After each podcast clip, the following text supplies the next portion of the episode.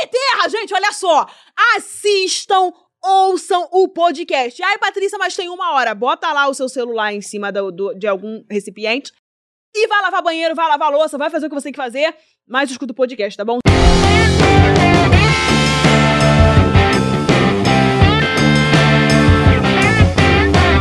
Pessoal do JJ Podcast, mais um episódio hoje com uma convidada super especial. Patrícia Ramos chegou Meu aqui. Deus Olha céu, que gente, eu não tô acreditando, assim, eu tô fingindo costume. Cara, que legal. Ó, eu fiquei sabendo um pouco mais profundamente da tua história. Ó, já, ah, fiquei sabendo agora que você canta. Então já vamos começar cantando. Tá falando sério? Lógico. Eu vou cantar o quê, assim? Vai, Tá, peraí. canta o que você quiser. Eu fico nervosa. Everyone I'm looking now, I'm so worried by your embrace. Baby, I can see your halo. You know it my saving grace. Amém. Cara, Eu gosto muito, assim, a música pra mim. me conta. Ó, eu sei que você é cristã, eu sei que você é empreendedora, eu sei que agora você é cantora, eu sei que você é, tem um negócio. Eu sei que você tem uma frase que é assim, ó, você prefere trabalhar pra você do que trabalhar pros outros. Sim, sim. Essa é a tua essência. Também. Tá. Tudo, é tudo. Me diz uma coisa. Me diz, me diz a tua história e o que que você acredita e qual é a essência do teu trabalho pra galera, pra gente já começar a gente já chegando, chegando com o pé no peito aqui hoje. Show, então, eu tenho uma história com várias vertentes da minha vida, né? Se eu for contar tudo, não dá um podcast, dá uma série na Netflix. Mas assim, eu desde sempre, eu sempre assim tive contato com a autonomia, o empreendedorismo, porque minha mãe, ela sempre trabalhou pensando no que ela poderia fazer pra ela. Ela era faxineira de casa de família Aham. e aí ela decidiu pedir as contas pra abrir um negócio pra ela. E ela pediu, né, a rescisão, tudo. Do nada. E ela comprou isso, do nada. Ela falou, cara, eu preciso trabalhar pra mim. Trabalhar pros outros é horrível, né? Ela Cê- tinha isso na cabeça dela Você tem isso... irmãos, Patrícia? Tenho, tenho dois. Tá. Maicon e Luan. Um beijo, gente. Vocês me matam. E aí, ela decidiu pedir as contas, o dinheiro É. que ela pegou, ela comprou máquinas de costura. E aí ela começou a costurar e eu era um manequim. Ela costurava, eu colocava as roupas e ia pra igreja. Quando eu chegava na igreja, as amigas delas, que as amigas dela que tinham filhas, né? Que roupa é essa que a Patrícia tá usando? Ela, ai, fui eu que fiz. E aí começou assim, ela começou a costurar pra fora. E aí as festividades que tinham na igreja, né, das jovens e tal, das senhoras, tudo era ela que costurava os uniformes. E aí ela começou a costurar pra fábricas, enfim, pra lojas grandes. E aí eu falava, cara, minha mãe é fera demais, ela é anos? sensacional. Isso eu tinha uns oito anos, assim, por aí. Aham. E aí eu falei, cara, eu quero isso pra mim. Só que o meu pai, ele é mais conservador, ele é mais da faculdade, se formar, trabalhar numa empresa, carteira assinada. O meu pai é assim, já minha mãe não. É arriscar, pegar 50 reais, ir pra rua, comprar água e ir vendendo sinal. Minha mãe é assim, ela é Sim. desse nível. E aí, eu com 16 anos, eu me formei no ensino médio, né, completo, tudo certinho. E eu falei, cara, e agora? Eu tenho 16 anos, eu não sei o que fazer. Adiantada. Isso, isso. Eu sempre fui muito adiantada em tudo. Tá. Só que assim, desde cedo, eu sempre gostei de acompanhar minha mãe no trabalho, sabe? Ela abriu uma loja que era em frente ao meu colégio. Eu saía da escola, ia pra casa, almoçava de uniforme mesmo, eu ia pra loja porque eu gostava de ficar lá vendo como é que funcionava tudo. Eu queria saber como que mexia na maquininha de cartão, como que ela atendia as clientes, eu gostava de ver. Até que quando eu fiz uns 14 anos assim, ela falou: Cara, as clientes preferem ser atendidas por você do Hum. que pelas minhas funcionárias. Eu com 14 anos eu falava: Olá, boa tarde, você veste que, você veste que tamanho? PMG, GG, é o quê? Era assim. e aí as clientes me amavam, elas preferiam ser atendidas por mim mesmo. E aí, com 16 anos, eu fiquei naquela, cara, eu vou fazer um curso, o que, que eu vou fazer? Meu Deus, eu vou empreender, eu peço dinheiro emprestado pra minha mãe, vou comprar roupa, eu não sei. Então, quando você termina a faculdade, você não, não tem claro se vai fazer. Perdão, se você quando termina a escola, você não tem claro se vai cursar um- uma faculdade. Isso. E eu já tinha feito alguns trabalhos com a música, sabe? Eu já tinha gravado alguns backing vocals pra alguns cantores, porque eu tenho um primo que ele sempre me colocava em tudo. Ele também trabalha com música. E aí a- os cantores procuravam ele: olha, eu preciso de um soprano, um contralto e um tenor. Aí ele falava: cara, eu tenho um soprano top aqui, eu vou chamar. Aí a Patrícia chegava eu lá com 14 anos de idade, no Aham. estúdio, a mais nova. Sempre foi assim. E eu falava, cara. 14 anos, há dois 14 anos, atrás, né? Tem Isso, há dois anos atrás. dois anos assim, atrás, é, tá faz pouco tempo. e aí eu ficava naquela: tem a música, tem a faculdade e tem o empreendedorismo. O que, que eu faço? Eu ficava nessa, né? E aí meu pai falou: cara, você tem que tentar, você tem que arriscar. E aí ele pagou um curso pra mim de técnica em saúde bucal. E aí eu fiz todo o curso, concluí direitinho e eu gostava, sabe? Eu mexia na boca dos pacientes, trocava aparelho, botava aparelho, dentário, fazia clareamento, tudo isso eu fazia. Tá. E aí, eu, só que eu ganhava muito pouco, sabe? Eu era estagiária numa clínica onde eu ganhava 200 reais por mês. Era Uhum. no mês, assim. E aí, eu, o certo era a empresa me pagar duas passagens pra ir, duas pra voltar, mas só que me pagavam uma. Eu andava um quilômetro, assim, atravessava o rio pra pegar um ônibus só. E eu ia, levava quem tinha de casa, falava, não, eu vou ser efetivada, naquela diferença, né? Eu vou ser efetivada, eu vou ser efetivada. E aí, Diogo, que está aqui, meu marido, né? Isso eu já tinha 19 anos, assim, né? Tá. E ele falava, cara, você não tem noção do seu potencial. Ele sempre foi assim, ele falava, né, que eu já ia ser o que eu sou hoje sem eu ser quem eu era, quem eu sou hoje, você entendeu, né? Aí, ele falava, cara, você ganha muito pouco, 200 reais você pode ganhar vendendo quatro vestidos a 50 reais, o que não é difícil pra você. Você tem a desenvoltura, Hum. você tem relacionamento e tal. E eu falava, Diogo, lógico que não, você tá maluco? Onde que eu vou pegar dinheiro pra investir? E aí, era assim, né? Eu estagiava de segunda a sexta. Aí eu cheguei pra minha chefe e falei: olha, eu quero trabalhar em tempo integral. É só você me dar um aumento. Eu não quero que você me contrate, porque eu sei que não dá e tal, não tem a, a, a vaga. Ela falou: tá, você vem de segunda a sábado, de 9 às 6. Você vai fechar a clínica pra ganhar 600 reais. Aí eu falei: tá bom, isso depois de três meses trabalhando lá. E aí, quando eu peguei esses 600 reais, eu falei: pai, me empresta 400 que eu vou pra São Paulo. Com mil reais eu vou comprar roupa e eu vou vender. Aí ele, mas agora que você já tem quatro meses lá, você vai ser efetivado. Eu falei, Foi não, eu não vou. promovida agora. Eu falei, não, eu não vou. Eu quero e eu vou pra São Paulo, sim, eu vou comprar minhas roupas. E foi dessa forma. Aí a minha mãe me deu a passagem de presente, porque ela ficou com pena de eu tirar a passagem dos mil que tava contadinho. Ela me deu, né, 150 reais, comprou as passagens. E eu fui pro Braz. Aí eu comprei roupa, comprei tudo. Sozinha? Comprei... Sozinha, sozinha. Eu fui de excursão, né? Eu, tinha um relacionamento já com o cara da excursão, porque eu ia com a minha mãe. Aham. Então eu já conhecia de qual é o Teatro do Braz, tudo, o mergulhão, a- as ruas, tudo, eu sabia tudo. Aí eu comprei as roupas e eu tirava as fotos dos modelos no espelho do meu quarto, do guarda-roupa do meu quarto. É. E aí, quando as meninas de outras cidades pediam, eu falava: olha, só paga minha passagem e eu vou aí te entregar na sua casa. Ou então no shopping da sua cidade, no ponto de ônibus, em algum lugar público. É. E era dessa forma. Só que quando eu comecei, eu não saí do, do estágio assim, peguei o dinheiro pronto. Eu ainda fiquei umas três semanas assim no estágio ainda, né? Pra ver o que, que ia dar, se eu ia conseguir conciliar o estágio e a loja. Só que eu tava indo pro estágio com a bolsa cheia de roupa, porque eu saía do estágio, pegava o trem pra ir entregar pros clientes. Eu chegava em casa 9 horas da noite. Porque eu saía do estágio direto, pegava a estação de trem e ficava indo no BRT, no metrô, não sei aonde, não sei aonde, entregar as roupas pros clientes. E minha bolsa já não tava cabendo nem minha quentinha mais. Porque eu só levava roupa dentro da bolsa. Eu ia pro estágio só porque eu sabia que depois eu ia ter que pegar o trem. Sim. Aí eu saí e a loja deu no que deu e tal. Aí começou a bombar, assim, bombar muito Por onde você mostrava o teu trabalho? no Instagram. Como é que era o teu Instagram? Porque tu é estourada no Instagram. Não, o meu Instagram na época tinha 20 mil seguidores, né? Porque eu já trabalhava com música e tal, então já tinha aí um, um certo número. Só que eu criei o da loja, né? Aí eu falava, gente, vai lá me seguindo da loja e tal. E todas as roupas que eu usava, eu falava, gente, eu uso porque eu vendo. Eu só vendo o que eu uso. Então Aham. tudo que vocês me vêm usando é porque tem na loja. Então as meninas já iam na, na loja sabendo, olha, esse- isso aqui que a Patrícia tá usando tem lá. E aí a loja foi Então você- crescendo, crescendo, crescendo. Você pegou. Vai, vamos fazer, vamos fazer aqui uma linha do tempo. Você tinha 20 mil, porque você também era conhecida porque cantava. Você vem de uma origem cató é, cristã, igreja cantando. Quem, quem da tua família canta? Minha mãe. Tá.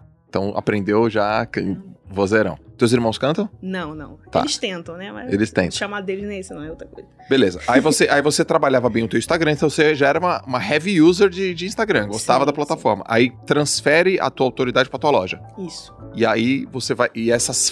Porque quando a gente foi investigar, quando eu fui entrar profundamente na Patrícia Ramos, eu, eu encontrei duas frases que eu achei muito legal. É, sempre trabalhar pra mim, não pelos outros em primeiro lugar. E eu só vendo aquilo que eu uso.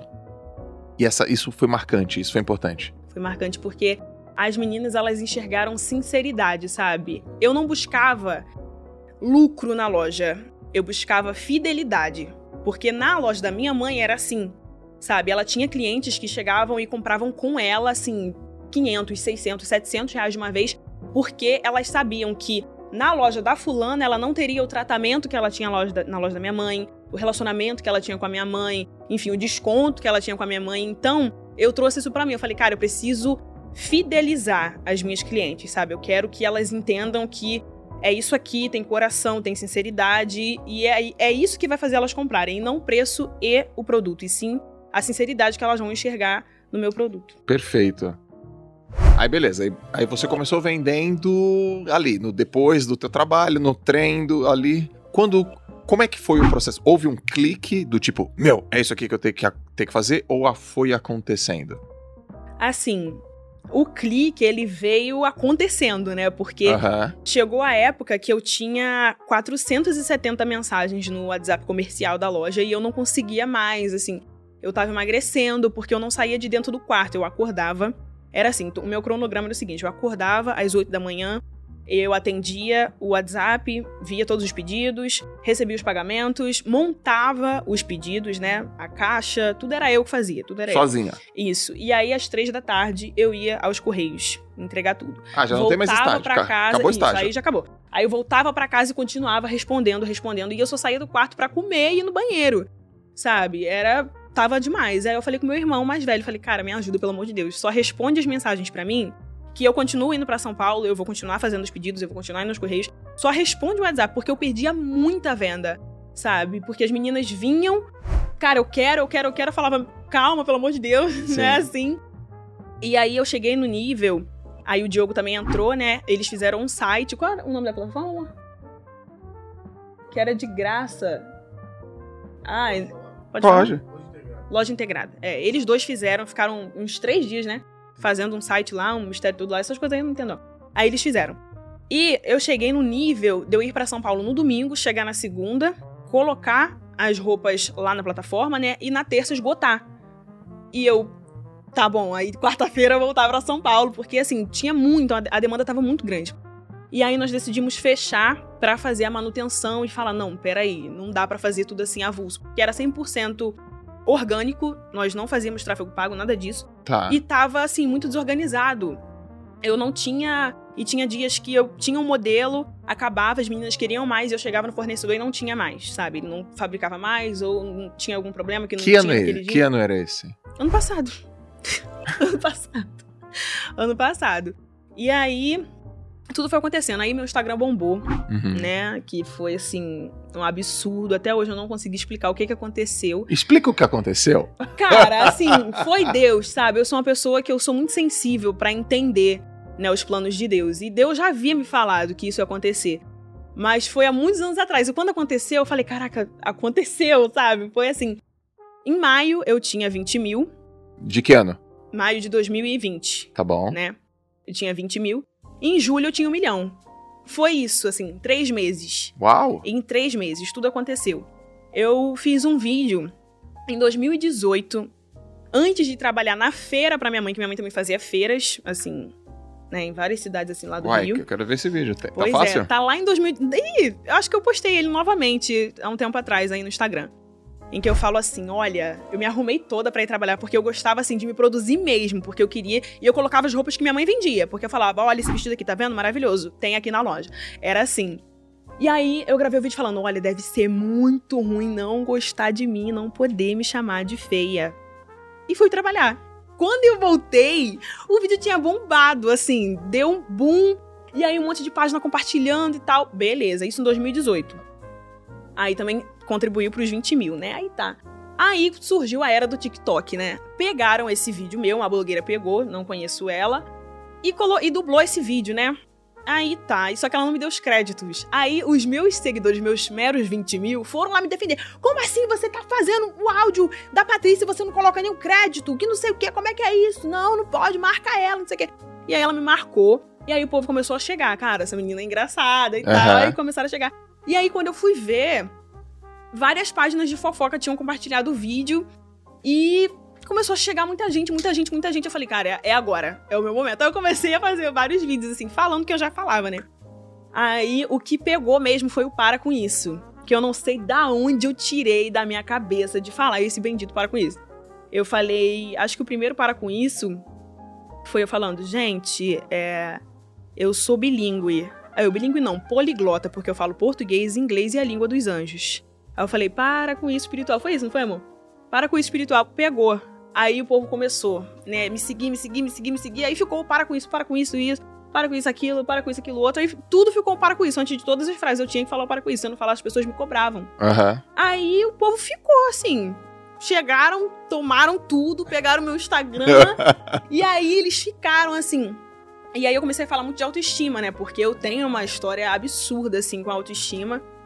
E aí a galera se identificou muito. Hoje o meu público, 90% são mulheres, né? E ficaram assim. Quando você fala uma história absurda com autoestima, fala mais.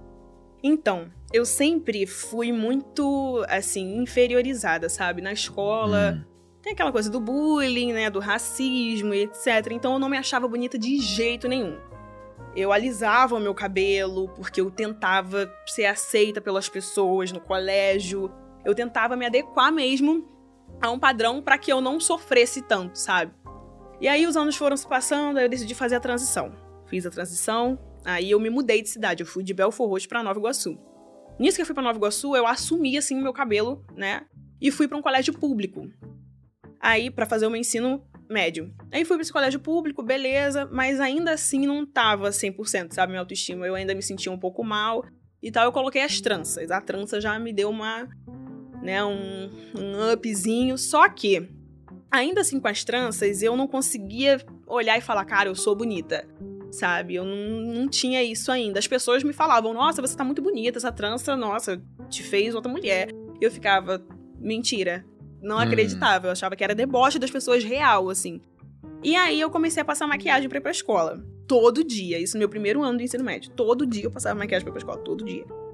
E isso começou a me envenenar de uma forma que eu só caí na real quando a minha base tava acabando e eu não tinha dinheiro pra comprar outra. Fiquei desesperado. Falei, cara, o que, que eu vou fazer agora? Porque eu não tenho maquiagem mais, eu preciso ir pra escola, eu preciso sair. Aham. E aí eu falei, cara, eu não posso ser dependente disso, sabe? Aí, depois da- dessa, dessa época, né, eu já tava terminando já o ensino médio. Foram três longos anos, assim, nessa luta. Eu falei, cara, tem alguma coisa errada. Não, peraí, eu não posso ser escrava da maquiagem. Eu tava passando maquiagem, Joel, pra ficar em casa. Assim, era nesse nível. Eu passava maquiagem pra ir pra escola, eu estudava de manhã. Passava pra ir pra escola, eu chegava em casa, tomava banho do pescoço pra baixo. E não tirava maquiagem, porque eu queria passar no banheiro, no, no espelho do banheiro, queria passar no espelho do meu quarto e olhar pra mim e falar, ok, tá bom. Sabe? Era desse nível. Sim. Eu não conseguia aceitar de jeito nenhum como eu era de verdade, né? E aí eu ficava naquela coisa, sabe? Eu enxerguei que tinha alguma coisa de errado. Aí Hum. um dia, assim, foi do nada mesmo, foi um estalo. Eu acordei, parei na frente do espelho e falei, cara, chega, hoje é o último dia que você tá fazendo isso. Sabe? Você tem um Deus que te ama, você acredita que Jesus te ama, que ele deu a vida por você, e se Jesus te ama tanto, por que você não pode se amar? Hum. Sabe? Jesus ele te enxerga de uma forma perfeita. Na Bíblia não existe nada que relate que Deus fez algo imperfeito. Tudo que ele fez foi perfeito e pra dar certo. Então você nasceu pra dar certo. Comecei a falar comigo mesmo, você nasceu pra dar certo. Você é bonita sim. Ninguém pode te dizer o contrário porque é você que tem que se achar bonita, porque no momento que você entender isso, a chave vai virar e tal. E eu comecei a falar comigo mesmo e desse dia, meu filho, que ninguém me segura mais. Acabou, sabe? Eu comecei a, a entender mais sobre quem eu era, minha personalidade, meu caráter, tudo, tudo, tudo, tudo mudou quando eu tive essa conversa comigo mesma. Aí eu tinha uns 16 para 17, que foi quando eu terminei o ensino médio. E teus pais nesse processo todo? é, conversaram com você com relação a isso? Com a tua autoestima? Com o teu cabelo? Não, porque assim, a minha mãe, ela sempre foi muito solícita ao que eu queria. Eu chegava e falava, mãe, eu quero alisar o cabelo. Ela falava, tá bom, vamos alisar o cabelo. Eu falei, mãe, eu quero assumir os cachos. Ela, tá bom, vamos cortar o cabelo. Era assim, sabe? Só que tudo que eu sofria na escola, o bullying e tal, essa coisa com a autoestima, eu não tinha coragem de chegar e conversar com os meus pais, porque pra mim aquilo era um problema que eu teria que resolver sozinha, porque não dizia respeito a ninguém Certo. apenas a mim. Então eu falava, cara, não adianta eu conversar com a minha mãe, porque ela vai falar, ah, filha, você é bonita assim, você é linda assim, você é perfeita. Porque na minha cabeça isso não é uma verdade. Então eu preciso entender comigo mesma, eu Uhum. preciso, né, verbalizar comigo mesma pra eu entender isso, porque ninguém pode chegar pra mim e me convencer de algo que na minha cabeça é uma mentira. Uhum. Então, eu deixei eles de fora, assim, disso, né? Não, não cheguei a conversar. Até na, na época do bullying, eu não gostava de contar pra minha mãe, porque minha mãe era barraqueira. Ela queria ir na escola bater na menina que fazia bullying comigo. Era assim. Então eu Uhum. ficava, ai meu Deus do céu, vou passar uma vergonha, né? Minha mãe vai espancar a menina na vez da escola. Aí eu. O bullying era com o quê? Com o teu cabelo? Ah, com tudo, com o cabelo, com o nariz, com a cor, com a magreza, com tudo. Com Sim. tudo. Com tudo. Você tá resolvida com isso? Sim, muito. E hoje você, pô, você deve ser uma inspiração pra uma galera com relação a esse assunto, né? Sim, Eu te contar uma história. Eu, meus pais são nordestinos sim. e eu sou negro. Meu pai negro. Minha mãe, minha mãe é aquela que tem, minha mãe é parda. Então um pedaço da minha mãe, da família da minha mãe negra e outro pedaço branca. Como que eu me enxergo? Eu me enxergo como negro. E eu faço trança, cabelo black power, aquele negócio todo. Quando eu tinha 15 anos, eu tava na escola e aí um- eu falei uma piada, sempre fui engraçado também, né? Falei uma piada, a turma toda riu. 15 anos eu tinha.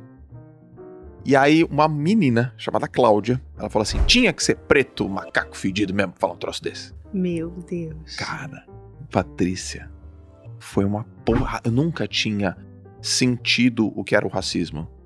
Que é o nojo. Você, você vê uma pessoa que tem nojo de você, ela, ela te repudia, assim. E eu fiquei, nossa, cara. E eu lembro que eu era. Eu ficava, porque eu sou negão e tal. Eu tinha aquelas camisetas 100% negro, aqueles negócios todos, né? E aí eu fiquei com muita raiva. E eu lembro que uma, um grupo me segurou assim pelos braços. Não, não faz nada, João, não faz nada, não faz nada. E eu comecei a falar, falar, falar. Ah, eu vou acabar com a tua raça. Eu fiquei mal assim, né? Cheguei em casa. Falei, não posso falar pro meu pai. Meu pai vai fazer um barraco, velho. Meu pai vai quebrar aquela escola. E aí eu sento no- na hora do almoço, tem um prato de comida. E eu tô comendo. Meu pai aqui, nem até hoje. Eu, meu pai, minha mãe, meu irmão. Uma lágrima cai no prato, Patrícia. Pau! Caramba. Aí meu pai olha, o que foi? O que que você aprontou na escola, moleque?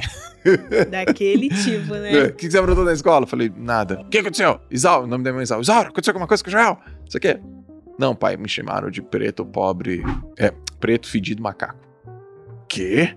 Quem te chamou assim? Ah, uma menina. Aí eu comecei, não, não consegui ter controle emocional, chorei muito. Eu lembro, meu pai solta os talheres assim, ó. Eu lembro assim, escuto o barulho. Pá, levantou e foi pra escola. Eu falei, nossa, eu não devia ter falado aquilo, caraca, nossa, nossa, meu, Meu Deus, Deus. nossa, ferrou, ferrou, ferrou. Daqui, das três horas ele volta. Eu esperando em casa. Ele, amanhã você vai pra escola, beleza? Beleza. Então tá bom. Eu falo, pai, o que, que você fez? Ele, vai pra escola. Eu falei, ferrou, né? Ferrou, ferrou, ferrou, ferrou, ferrou, ferrou, ferrou, ferrou. Chego na escola, cara. Não tinha acontecido nada. Aí a diretora me, me, me, me, ah, me recebe. Ah, tudo bem, Joel. Beleza? Tudo legal? Tudo, tá? Vai pra escola? Aula hoje, matemática, tá bom? Eu chego na escola, a Cláudia não tava, todo mundo ali, aquele negócio, eu morrendo de Aquele vergonha, clima, cara. né? Eu falei, meu, o que que o meu pai fez, cara? O que que meu pai fez? Aí eu volto pra casa, meu pai senta comigo e fala, foi pra escola, filho? Foi. Tudo certo? Se você quer não saber o que, Eu- que tinha que acontecido, ele né? fez? Tudo certo, tudo certo, pai. Dele, agora senta aqui. Senta aqui. Eu falei, fala, pai. Vem cá, deixa eu te falar uma coisa. Você é negro? Sou, pai. Tá bom. Você é macaco? Não, pai. Você é negro? Sou, pai. Você é fedido? Não, pai. Ele ficou uns 15 minutos falando isso pra mim. Você é negro? Sim ou não? Sim. Você é macaco? Não. Você é negro? Sim. Você é macaco? Não. Ficou o tempo todo. Deixa eu te falar uma coisa, Joel. Isso vai acontecer mais vezes. E sabe como é que você prova? Você prova sendo bom. Você tem um campeonato brasileiro, vai lá e ganha o brasileiro. Você tá vendo as tuas notas, você vai lá e tira as melhores notas. Assim. E eu falei, Nossa. Caraca. Aí eu sei, depois eu fui descobrir o que ele falou pra, pra minha diretora, a diretora da escola. Ele falou assim: O Joel tem algum problema aqui na escola? O Joel tá causando desrespeito a alguém? Tá fazendo alguma coisa errada? Tal, tal. Não, o Joel tá. Beleza. Ele acabou de sofrer racismo e tem 15 anos de idade. Você sabia que ele é nadador? Que ele foi um baita de um atleta? Não, então tá bom. Aí ele disse que ele falou assim pra mulher: Essa menina que falou isso pra ele, ela não aprendeu a ser racista. Ela não nasceu racista, ela aprendeu. Então vocês deveriam chamar os pais dela. Dois, isso aí é- tá errado. Três, é, eu gostaria que vocês conversassem com os pais. Quatro, se o João estiver fazendo alguma besteira, fala comigo. Cinco, não quero. Tipo assim, ele deu uma liçãozinha de moral com classe e meu pai tirou com a mão esse, é, é, a- o possível sentimento que eu tivesse sobre racismo, cara. Com a mão, cara. Ele, ele falou assim: Tu é isso? Não. Isso aqui tu é? Sim ou não? Tipo, assume e prova sendo bom no que você faz. Na época eu já era Nossa. campeão brasileiro. E ele falou assim: duas coisas que eu quero que você faça. Você vai lá e ganha o campeonato, porque você faz, e dá seu máximo. E a segunda coisa, tire notas boas. Então eu, eu tive. Eu tive também um problema de autoestima quando era moleque. com, com. Eu me achava pescoçudo, orelhudo, magrelo. Eu era muito tímido. Só a natação que me dava. Eu tinha segurança nadando, assim. O restante eu não tinha segurança com nada. No- com as menininhas eu era inseguro. Na- com nota eu era inseguro. Quando eu subia no bloco pra nadar, eu tinha segurança. E ele falou assim: então é, é aí, ó. É através desse ponto aí que você vai resolver todas as outras coisas. Então, eu tô te falando isso porque a entrevistada é você. porque eu sei o poder de transformação que você faz na vida das pessoas falando isso. Eu também sei um pouco do que eu faço também, porque é importante a gente mostrar. E eu achei muito legal. Você é muito madura, meu. Você tem 21 anos. Muito madura, porque Muito você fala assim: eu tinha que resolver isso dentro da minha cabeça. Porque olha o que- você falou. Você falou assim: não adianta alguém ficar de fora falando uma coisa se eu mesmo dentro da minha cabeça não acredito nessa coisa. Então eu tenho que resolver essa coisa. Isso, isso mostra, Patrícia, uma maturidade absurda. E sim, essa é uma, uma das inúmeras explicações do quanto do porquê que você faz tanto, tanto sucesso, meu. Então é, é, um, é um feedback positivo te, te parabenizando por isso. Nossa, muito obrigada. Muito obrigada, é um prazer pra mim. E ontem até. É, é sensacional, cara, saber que. Eu sei que Deus ele tem um plano pra tudo, né?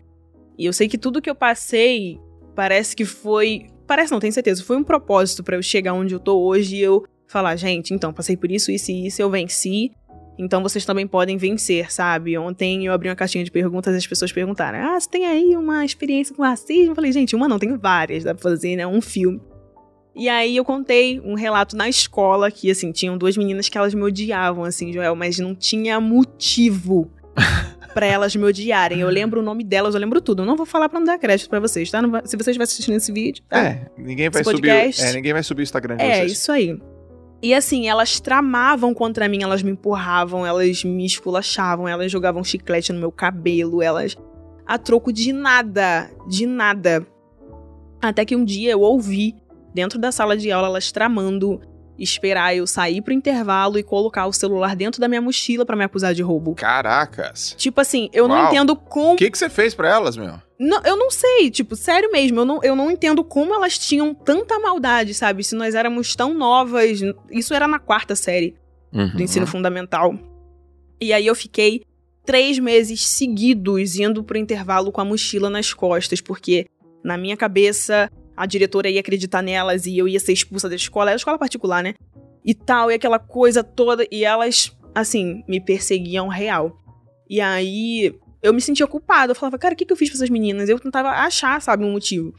Até que um dia eu sempre fui muito assíduo, assim, no meu relacionamento com Deus. Eu orei e falei, Deus, eu não fiz nada pra essas meninas, então Hum. eu só devo descansar, sabe? Que o que acontecer, eu sei que não é culpa minha. E as pessoas são reflexo do que elas são, sabe? Elas dão pra você o que elas têm pra dar. Uhum. Então a culpa não é minha, sabe? Eu não vou me preocupar com isso, eu vou ser quem eu sou, eu tenho pessoas do meu lado, eu tenho pessoas que me amam e é isso. Sabe? Deixei passar, não falei nada. Mas eu vejo o quanto essa nossa fase de escola é algo marcante, sabe, na nossa vida. Você lembra disso que aconteceu com você? Eu não sei tantos atrás, 15 anos. Eu lembro disso que aconteceu comigo, eu tinha acho que 11 anos, né? Você tá na falando que eu tenho série. 30 anos, Patrícia? Não, há 15 anos quando você Cê- tinha cê 15 tá me anos. chamando Gente, de vocês entenderam, né? velho. Ele quer implicar comigo, eu não tô brincando. Você tá me chamando de velho. Não, eu não tô te chamando de velho, Eu pelo amor de Deus. 30 anos. Você acha que Você eu tem tenho... 30? Você acha que eu tenho quantos anos, cara? Você tem quantos anos? Eu não sei. Você acha que eu 30? tenho 30 anos? Eu não sei, Joel. Por favor, você tá me colocando uma... Eu tô transpirando aqui. pelo amor de Deus. Quantos anos você acha que eu tenho? 30. 30. Ai, tá- olha só, cara. Misericórdia. Eu aqui eu nervosa tenho aqui, pelo 40 amor anos. de Deus. Eu tenho 40 anos. Mentira. 40. Eu fiquei assim quando você falou que você tinha Passa 21. essa fórmula pro Diogo. Passa pra ele essa fórmula. O que, que você tá tomando? Pelo amor de Eu Deus, tenho 40 gente. anos, cara. Você é de 2000, né? Eu sou de 2000. Eu sou de 81. Caraca, Eu tenho 40 amor, anos. pega a fórmula com ele, não tô brincando não. O que que você faz? Vai nadar, Eu- vai nadar. Natação, banho Você gelado. vai nadar. Não toma refri. Vamos desligar o gás lá de casa, esquece banho quente, esquece. Eu Pelo 40 amor anos, de. Deus. Eu gosto quando Meu as pessoas Deus. falam, meu Deus, 40 anos. Eu falo, é, 40 anos. Caramba, cara. É porque nos podcasts que eu ouvi, você não fala a sua idade assim com tanta frequência, né? Não porque eu finjo que eu tenho 30. Ah, entendi, entendi. É, E aí a turma acredita. entendi. É, passa mais credibilidade, né? 30 anos passa Agora mais você já não sabe credibilidade. se eu tenho 30 ou se eu tenho 40. Já, pelo amor de Deus. Vamos encerrar esse podcast. Só Jesus, cara. Pelo amor de Deus, mano. Vai, eu tenho 40. Ok. 40. I promise. Tá, e aí você tava. que- Onde a gente tava falando? Falando da. Da loja lá. Não, né? antes, agora. Agora falando do bullying da escola. Então, no bullying da escola, aí você ah, conversou com Deus, deixou Isso. passar, e aí o que aconteceu? Deu ruim ou deu bom? Não, deu bom, assim. Elas viram que elas iam tentar infalivelmente e não ia conseguir nada, porque eu ignorava, sabe? Tudo que elas queriam, na verdade, era minha atenção. Entende? Elas, elas foram minhas primeiras haters, né? Você tem hater? Tenho, lógico, todo mundo tem, você tem, todo eu mundo. tenho. Então, o que, que a pessoa não queriam- gosta? O que, que teu hater não curte?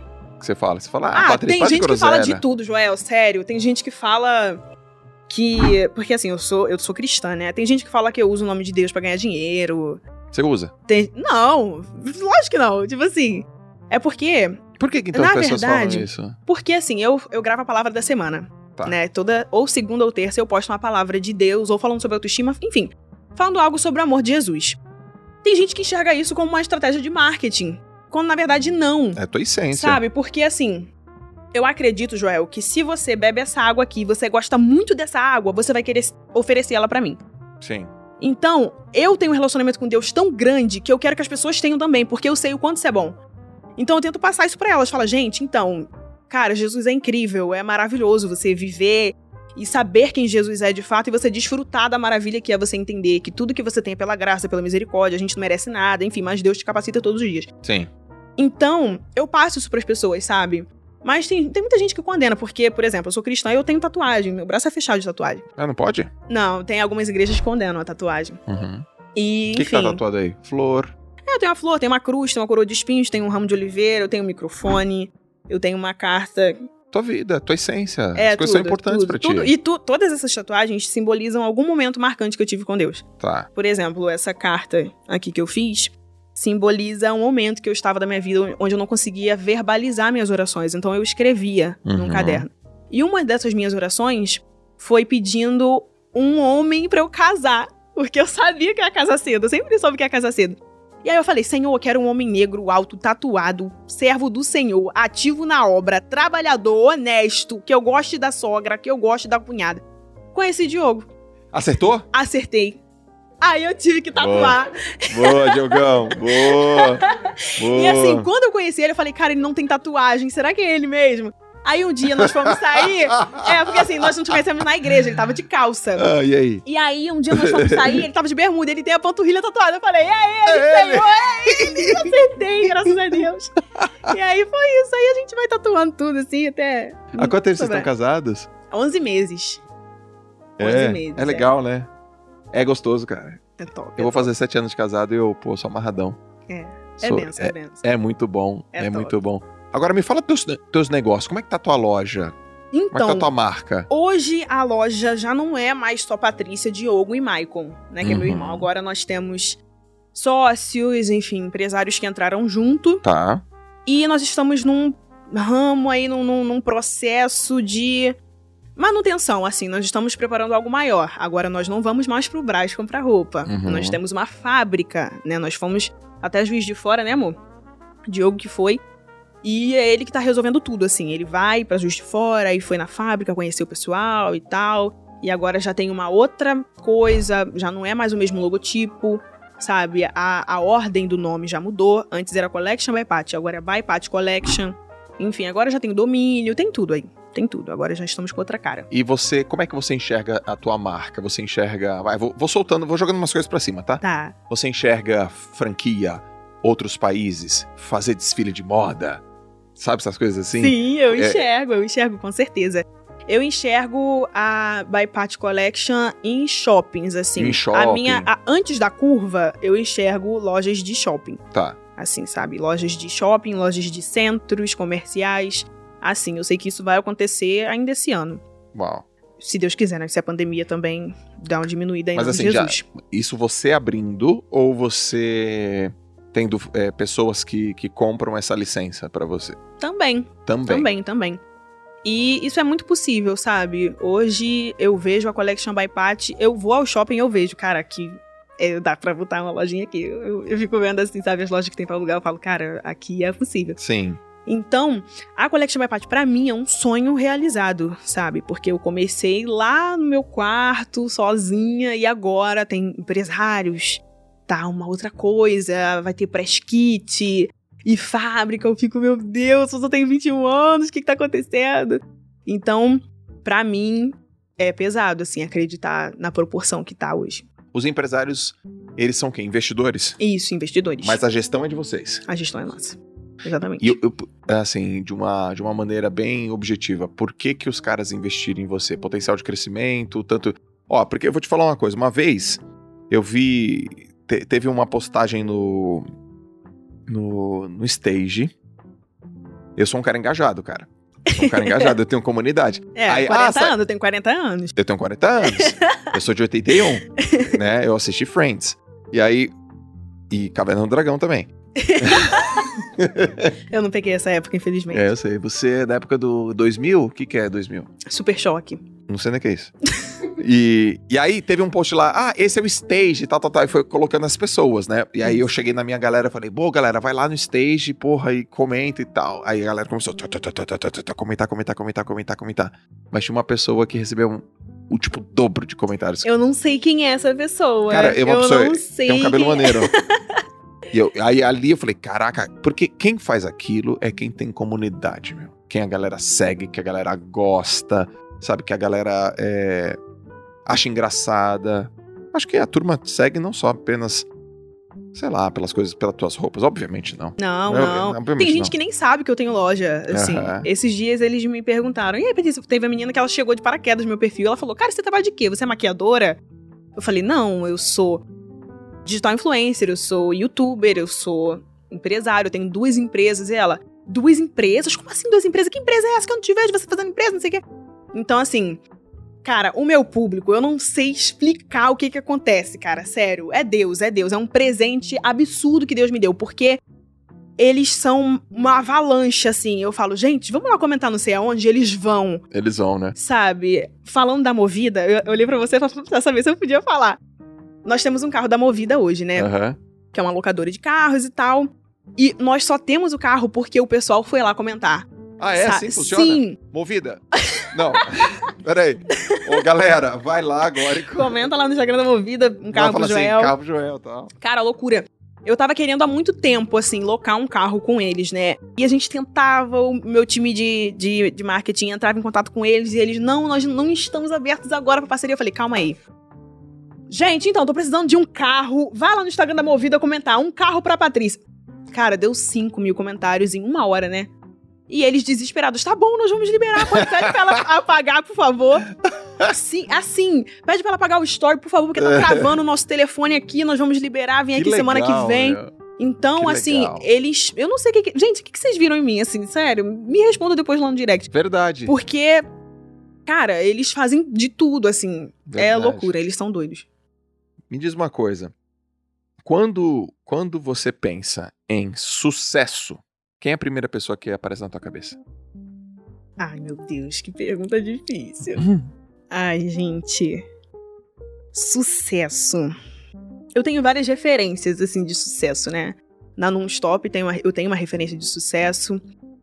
Quando eu penso em sucesso, eu lembro de uma situação, não de uma pessoa. Tá. Que foi num retiro espiritual que eu fui, em 2008. Eu tinha 8 anos de idade. Deus usou um homem pra falar comigo. O nome dele era Joel, por coincidência, enfim. E ele falou exatamente com essas palavras pra mim, Joel. Você vai ser muito famosa, menina. Deus manda te dizer que você vai ser muito famosa. E eu falava, mas famosa com o quê? Uhum. Né? Que naquela época não existia Instagram, não existia YouTube. Sim. Isso tem cinco anos atrás, né? Isso, cinco anos, assim. 2008 foi ontem. Ele falou, você vai ser muito famosa em lugares que você não vai pisar, sua voz vai chegar. Eu... Amém. Eu achava que eu ia gravar um CD, porque assim, não tinha, não tinha outro meio, sabe, pra isso acontecer. E aí, quando eu fui vendo que quando eu ia num shopping, as pessoas me paravam pra tirar foto no aeroporto, no supermercado, eu falei, cara, tá rolando, tá acontecendo. Então, quando a palavra sucesso vem na minha cabeça, me remete a essa situação lá atrás, sabe? De quando Deus falou comigo e, sabe, 11 anos depois aconteceu. Tá, Sabe? hoje você é uma mulher bem sucedida. Sim. Ótimo. Eu perguntei sobre sucesso, você falou aquele momento aos oito anos. Perfeito. Agora, três coisas que você que você assume que dão alicerce para o teu sucesso. Carisma. Aham. Carisma é o fundamental. Mas, cara, é muito fácil pra ti, Patrícia. Você já Carisma. chegou aqui com um sorrisão no rosto. ah, Foi fácil. Ah, bom, É, tem, a ver, tem a ver com a tua personalidade, né? Isso. É, mas é Carisma, importante as pessoas também saberem disso. com certeza. Carisma, personalidade também. Assim, essa foi uma das coisas que eu e o Diogo mais conversamos depois que tudo aconteceu, porque as circunstâncias foram chegando e eu falei, cara, minha personalidade. Minha personalidade, isso aqui não pode mexer na minha personalidade, no meu caráter. Isso, eu sou uma mulher íntegra, é isso, e essa, essa situação não pode mudar. Enfim, carisma, personalidade e fé, com certeza. Com certeza foram os três pilares, assim, pra tudo acontecer O que, que é Deus pra você? tudo. Assim, não tem como explicar, sério. Assim, até isso aqui hoje pra mim, eu não tô acreditando que eu tô aqui não, cara. Sério, eu tô te falando, assim, eu fico aérea, sabe? Das coisas que Deus faz, porque eu não me sinto digna de nada e eu não sou, sabe? Mas a graça, a misericórdia, o jeito que ele quer fazer, eu, eu fico, tá bom, Senhor, eu tô aqui de mãos atadas, vai me levando, vai me levando. Sabe, eu fiz um trabalho na Globo no mês passado que eu falei, cara, o que que eu tô fazendo aqui, mano? Sabe? Eu nasci em Belfor Roxo lá. Mas a tua criação foi, eh, já foi cristã desde, desde Sim, novinha, né? desde berço, desde berço. O que que eu tô. Eu fiquei conversando com Deus, sabe? O, o set lá rolando, gravação rolando, e eu, cara, Deus, o que que eu tô fazendo aqui? Sabe? E Deus falando comigo, se você tá aí porque eu te coloquei aí, é isso aí, aceito que dói menos. Basicamente isso, é. é. E eu, amém. Amém. A minha relação com Deus, ela, ela passou por uma por um processo difícil há uns seis anos atrás, quando meu pai morreu. Meu pai morreu, eu fiquei muito bravo. Com quem? Com Deus. Falei, pô, pai, pô, pô, Deus, caramba. Você leva meu pai assim, sem mais nem menos, três dias ele morre. Eu fiquei dois anos sem trocar ideia com ele. Eu não, vou ficar, não vou falar que eu fiquei ateu, mas eu fiquei agnóstico. Falei, não quero. Deixa eu seguir minha vida. Minha vida é aqui, meu destino, eu que faço, minhas decisões, sucesso treinar, tarará, não sei o que, né? Mas depois de um tempo, ele voltou com tudo. E ele volta. Ele, É, ele, ele ele veio arrebentando com tudo. E ele se Sim. conectou comigo através do mar, lá de Santos. Através da praia, através do exercício. E ele, ele foi chegando, foi chegando, foi chegando. E foi, foi bem legal. Essa força, essa energia, essas percepções que eu tenho. Mas um dia, eu tava dando uma mentoria junto com a Carol Cantelli, amigona minha. E aí eu, eu fiz um, um exercício com a turma, apaguei a luz e comecei a falar algumas coisas. E tava muito fácil falar, Patrícia. A, a, a palavra saía da minha boca fluida. Eu olhei pro lado, as pessoas estavam todas chorando. Carol orando. Caramba. E eu olhei, ela falou: Joel, o que, que foi isso, cara, que você fez aqui? Eu falei: Eu? Fiz Loucura. nada. Aí ali naquele instante eu falei: Cara, eu, eu tive ajuda aqui. Com certeza. E ali eu falo: Putz, é, eu sou instrumento, sou ferramenta. Então eu tô falando dessa, dessa parte porque depois daquele dia eu assumi isso e falei: Cara, eu vou- quando eu tiver a oportunidade, ó, todas as vezes que eu tiver oportunidade, eu vou reconhecer isso publicamente porque, porque isso é muito importante. E vou te falar: minha vida ficou mais próspera, tá? Depois. Com certeza, com certeza. ficou mais próspera. Então as pessoas perguntam: "Já você acredita em Deus? Cara, é mais do que acreditar. Eu sinto. Então, quando você acreditar, você tem que explicar. Sentir, não consegue explicar. Você, você sente, né? E você não tem como negar. Por isso que eu te perguntei isso. Também é uma experiência é, comigo que aconteceu. Agora, outra coisa. Deixa eu te fazer outra pergunta. Você gosta de ler? Gosto. Ok. Quer que eu... Próxima pergunta? É, vamos mudar de assunto aqui. É, Ok. Não, brincando. Assim, eu gosto, né? Gosto sim, mas pra mim, a leitura, ela deve. Não, não é assim, ai, tô aqui, na volta pra casa eu vou ler um livro. Eu gosto de parar tudo que eu tô fazendo e falar, vamos ler um livro agora. Ou sabe? seja, isso eu não, não consigo, eu não consigo ser o tipo de pessoa que leva o livro debaixo do braço pra tudo quanto é canto. Aham. Eu não consigo ser assim, porque o barulho, tudo me desconcentra, tudo Entendi. me desconcentra. Então eu tenho que parar, sabe, pra ler e pegar o meu marca-texto, pegar meu lápis, minha caneta e anotar. Eu gosto de fazer isso, sabe? Tá bom. Porque pra mim ler assim não dá. Mas como que você se inspira, então? É, ou como que você aprende melhor?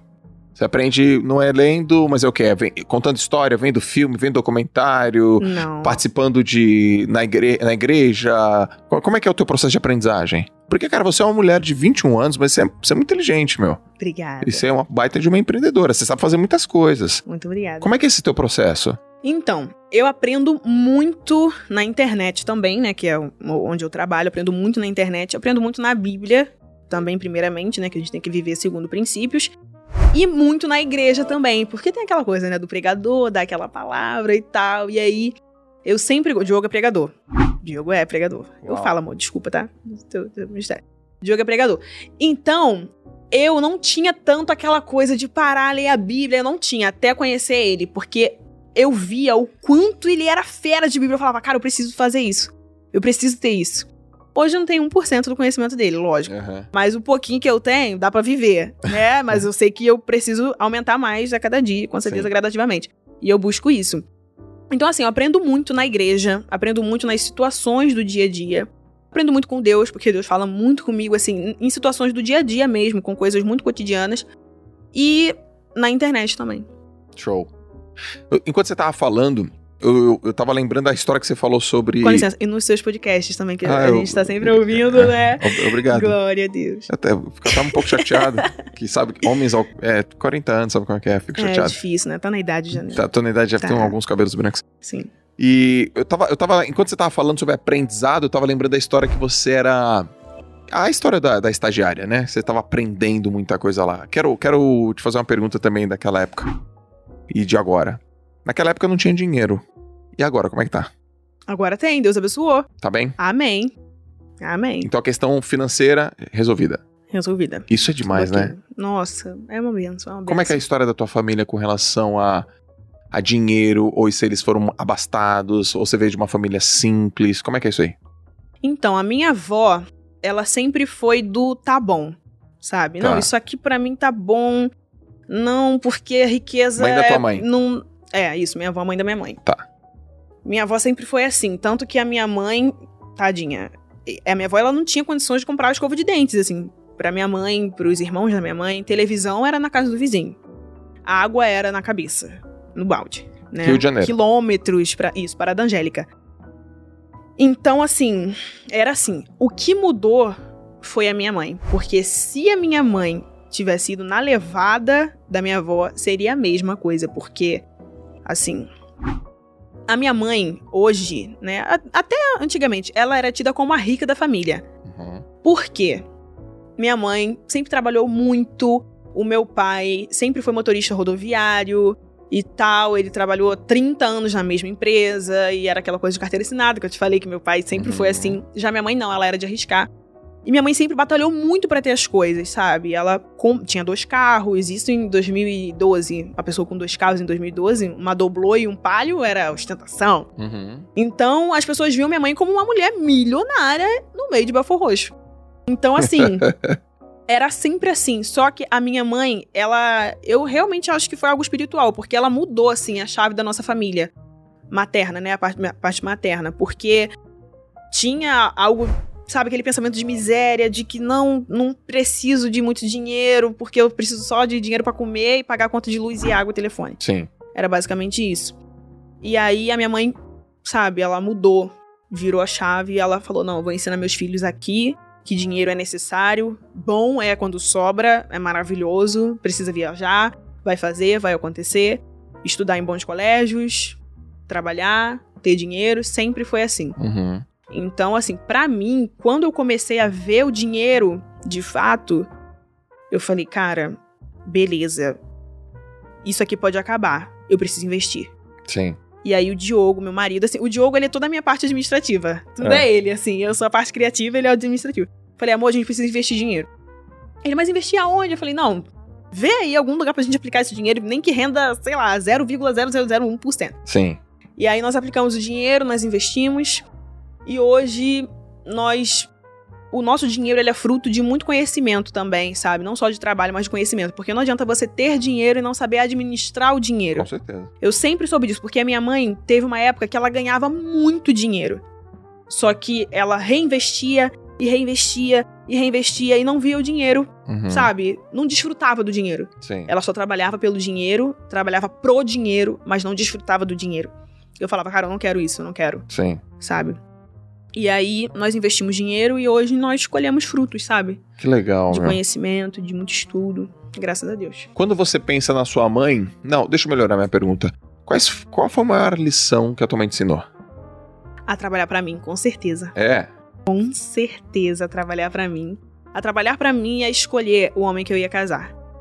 Ela Olha que legal isso, bem. escolher, né? É, foi, uma, foi uma questão intencional. Foi. Foi. A trabalhar pra mim foi o seguinte. Quando ela viu que meu pai começou a minar minha mente falando de faculdade e formação normal, ela me trancou no quarto e falou: Vem aqui, eu quero conversar com você. Aí eu, pronto, minha mãe vai me bater. Não, fiquei, não sei. E aí ela falou: Olha, você até pode fazer uma faculdade, ter um bom emprego, mas vai ser aquilo ali. Sabe? Você vai trabalhar numa empresa, você vai chegar num horário, você vai ter que sair num horário, você vai ter um salário fixo. Você pode trabalhar pra você, você tem talento, você é diferente. Minha mãe sempre, assim, você tem algo artístico. Ela falava, ela já sabia que eu ia fazer alguma coisa diferente, porque eu tinha essa coisa de música e tal. Todo mundo na igreja falava que eu ia ser artista. Uhum. Porque eu gostava de cantar, eu era super desenvolvido, eu era falante. Enfim, as crianças não eram assim. E ela falava: você tem que ser diferente, você não pode permitir que seu pai te coloque dentro dessa caixinha de faculdade, isso. Não que se- seja algo ruim, mas pra mim seria, Entendi, sabe? teu Ia me perfil. limitar muito, isso. E aí ela falou isso. Aí o tempo foi passando, eu fui amadurecendo, fui crescendo e tal, e ela veio conversar sobre o casamento, né? Então, Patrícia, você é uma mulher assim, assim, assim, assim. Você tem personalidade, você tem caráter, você é uma mulher íntegra, você tem princípios. E vai chegar um momento que você vai começar a conhecer pessoas e tal, mas é o seguinte: case com um homem trabalhador. Não aceite homem encostado, homem que tenha uma visão limitada, assim como a do seu pai. Ela falava assim.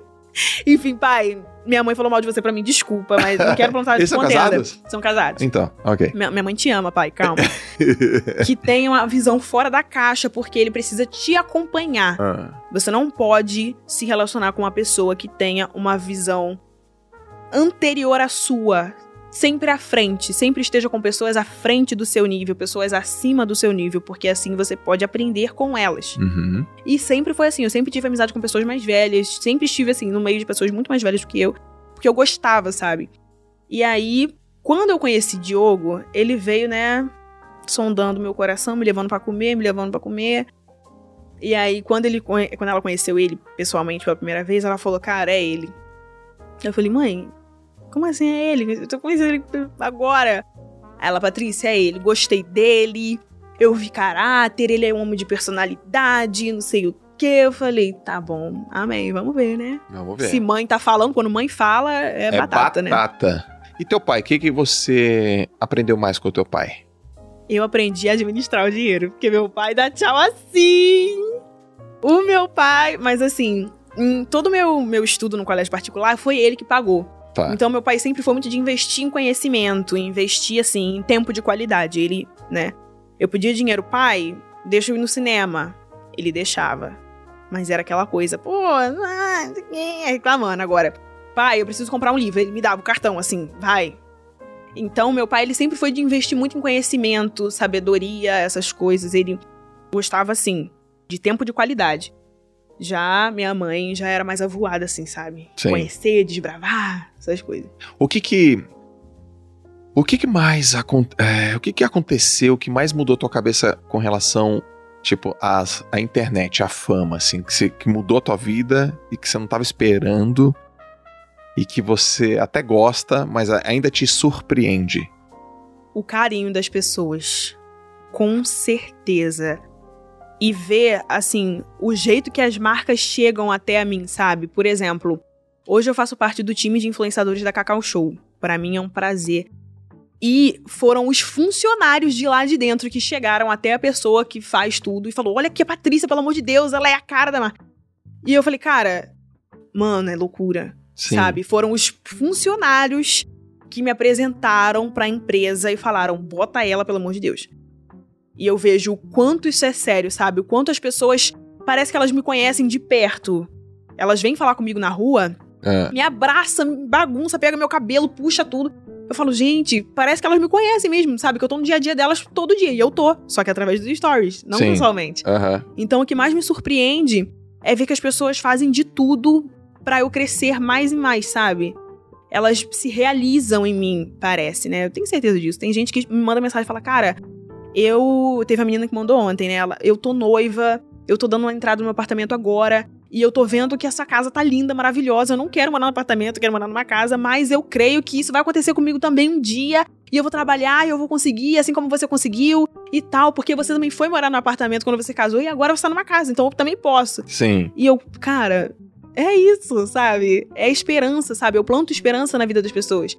Então, é isso. É o carinho e a, a expectativa que as pessoas têm na minha vida, assim. Você consegue ter uma visão da tua vida de dois anos pra frente? Daqui pra frente? Você consegue chegar? Mãe de duas. Não, brincadeira, tô brincando. Calma, Diogo, pelo amor de Deus. Ele quer, mas calma, não. Daqui a dois anos, eu me vejo num programa de TV. Uhum. Eu creio que isso pode acontecer ou não, né? Tudo depende da vontade de Deus. Eu me vejo num programa de TV ou atuando em algum programa, sabe? Que é isso que eu quero agora. Eu quero ir pra TV, assim, ficar mesmo lá, que eu- é algo que eu amo. Sim. Quero estar na TV e minha loja em vários lugares, espalhados do Brasil, com certeza. E mais um cachorrinho que eu também quero, pra fazer companhia pra Zoe. E é isso, minha empresa bem, assim, expandida, sabe? Tipo, 50 filiais, 100. Ah, vai chegar. Isso aí vai chegar. A TV também vai. Ah, vai. Você é boa, você fala bem. Obrigada. Quem que é a apresentadora aí que você tem como referência? Tata Werneck. Cara, eu passo mal de rir com Ela é ela. muito boa. Ela é muito boa. Não, ela e é assim, muito, eu muito, gosto muito, muito. muito boa. O que eu mais admiro nela é o improviso, sabe? Ela vai, sai falando, falando, falando. Não tem um roteiro. É muito Sabe? rápida. E é muito eu. Eu sou péssima com roteiro, Joel. Sério. Eu sou péssima. Se você me der um papel de roteiro pra eu gravar, eu sou péssima. Mas como eu quero trabalhar com televisão, eu vou ter que gravar. Isso é algo Sim. que eu vou ter que trabalhar em mim.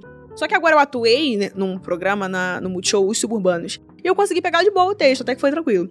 Mas assim, Atuei eu. atriz. Isso, Olha, atriz. atriz. Então para com isso. Influenciadora, atriz, cantora, Exatamente. Mãe de pet. mãe de é pet, tudo. Esposa, é tudo, é tudo. esposa, empreendedora. E aí, quando as marcas chegam pra fazer o- aquela coisa do briefing pra mim, né? Eu adapto tudo. Eu adapto a minha linguagem, eu falo terra, misericórdia, peleja, glória, aleluia. Eu falo tudo, eu falo Aham. tudo, tudo, tudo, tudo. E fica tudo incrível, assim. Eles provam, mandam elogios depois. E eu gosto muito desse relacionamento com as marcas, sabe? Não é aquela coisa, ah, toma aqui, grava, pronto.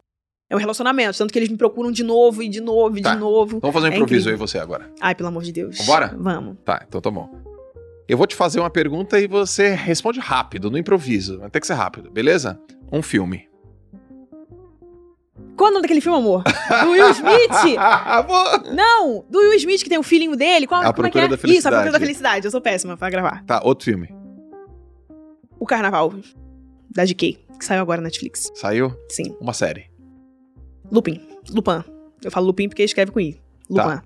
Um livro. Bíblia. Um. Um lugar no Brasil pra visitar. Rio de Janeiro, com certeza. Tá bom. É, uma pessoa que você quer conhecer. Beyoncé. Por quê? Porque eu sou muito fã dela. A última coisa que você comprou com 100 reais, da qual você, com, com- com- você assume que você torrou dinheiro. Um almoço no Outback. Porque minha amiga comprou. Não, é sério, Porra. eu tava com uma amiga. Eu tava com uma amiga. Aí ela pediu aquele bumerangue, que vem várias coisas. É um bumerangue, literalmente, um Tá. bumerangue. E vem, acho que são seis potinhos com cada coisa que tem no Outback. A costela, o camarão, o frango. E eu falei, cara, isso aí só vai dar pra você.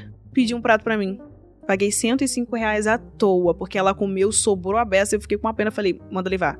Vai embalar sim, com certeza. Com certeza. Último investimento até 100 reais que valeu a pena. Uma roupa que eu comprei no bazar ontem. Porra, ontem? Sim.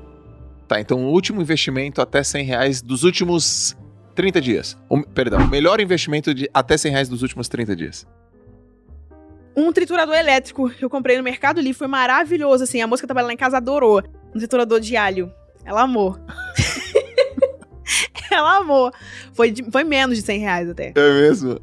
Beleza. ah, Quando você. Quando. Ah, já lembro, já sei, já sei, já sei, já sei, já sei. Você já tá sei. demorando, você É. falou que ia ser rápido. Eu tô improvisando. É, não, eu, tudo bem, eu, tudo eu tô bem. improvisando. Pra quem você não tira o chapéu? Hum, Pe- Viu? Demorei, mas agora dei no meio. Pra quem eu não tiro o chapéu, Pra quem gente? você não tira o chapéu? Ai, meu Deus, essa é polêmica, cara. Eu não tiro o chapéu pro cancelamento. Hum. Ele não é uma pessoa, Você já foi mas eu cancelada? não tiro. Quase. Eu sou cancelado todos os dias, mas por pessoas, né? Assim, Sim. Específicas, one on one. é. Tá, fala mais. Eu não tiro o chapéu pro cancelamento porque eu entendo que todo mundo tem defeitos, sabe?